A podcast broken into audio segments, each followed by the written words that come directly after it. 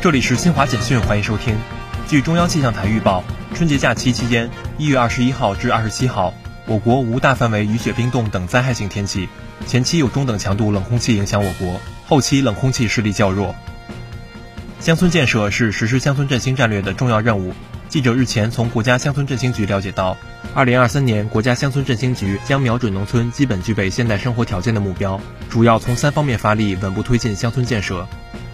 记者近日从中国残联获悉，二零二二年各地持续完善残疾人两项补贴、困难残疾人生活补贴和重度残疾人护理补贴动态调整机制，加强残疾人两项补贴兜底保障能力。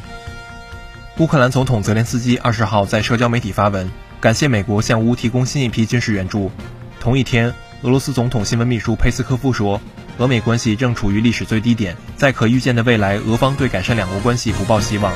以上由新华社记者为您报道。